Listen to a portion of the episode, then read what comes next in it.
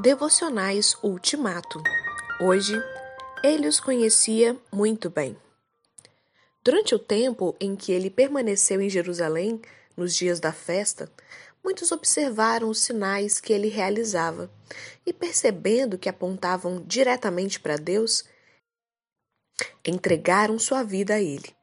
Mas Jesus não confiava neles. Ele os conhecia muito bem por dentro e por fora, e sabia que não eram dignos de confiança. Não precisava de nenhuma ajuda para conhecê-los por dentro. João 2, 23 a 25. Jesus não traçou seu curso com base em pesquisas de opinião popular. A resposta da multidão não desempenhou papel algum no sentido de guiar seu ministério. Deus providenciou as direções da bússola para a sua jornada. Todas as coisas que, em minha ingenuidade, parecem tão importantes para mim aplauso, entusiasmo, sucesso, aceitação são periféricas ao teu ministério, Senhor Jesus.